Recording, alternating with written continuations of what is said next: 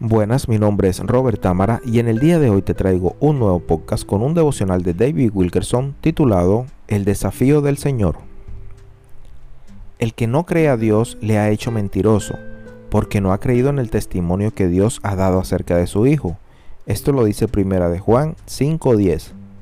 Considera todos los terribles pecados de Israel cometidos en el desierto murmuración, queja, idolatría, ingratitud, rebelión, sensualidad. Sin embargo, ninguno de estos provocó la ira de Dios tanto como su incredulidad. Y Jehová dijo a Moisés, ¿Hasta cuándo me he de irritar este pueblo? ¿Hasta cuándo no me creerán con todas las señales que he hecho en medio de ellos? Esto lo dice Números 14:11. Dios estaba diciendo, este pueblo hace ver como si fuera mentira todo lo que he hecho por ellos.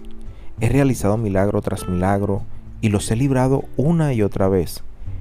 ¿Cuándo finalmente confiarán y descansarán en mí? Detente por un momento y piensa en todas las cosas que Dios ha hecho por ti.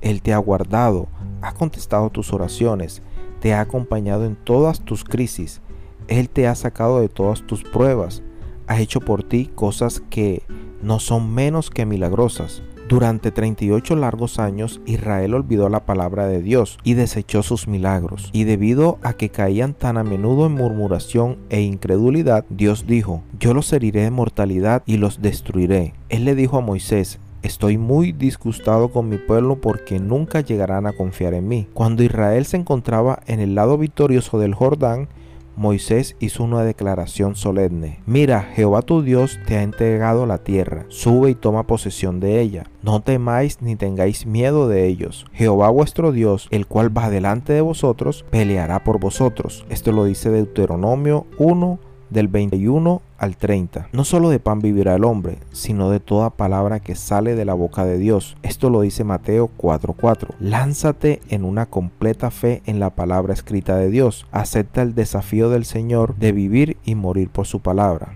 Bueno, este devocional nos muestra lo bueno que Dios lo que quiere para cada uno de nosotros y también nos enseña que a Dios le disgusta mucho pero mucho la incredulidad, más que cualquier otra cosa. El no creerle a Él es algo que a Él le irrita y Él se pregunta, ¿hasta cuándo? ¿Hasta cuándo mi pueblo va a seguir tan incrédulo? Si tenemos a un Dios que lo creó todo, ¿qué hay imposible para Dios? No hay nada imposible para Él. Entonces no caigamos, hermanos, en la incredulidad, que esto es algo que a Dios le disgusta mucho. Bueno, mis hermanos, espero que este devocional haya llegado a tu alma, a tu espíritu y a tu corazón. Y nos encontramos con el favor de Dios en un próximo podcast. Bendiciones a todos.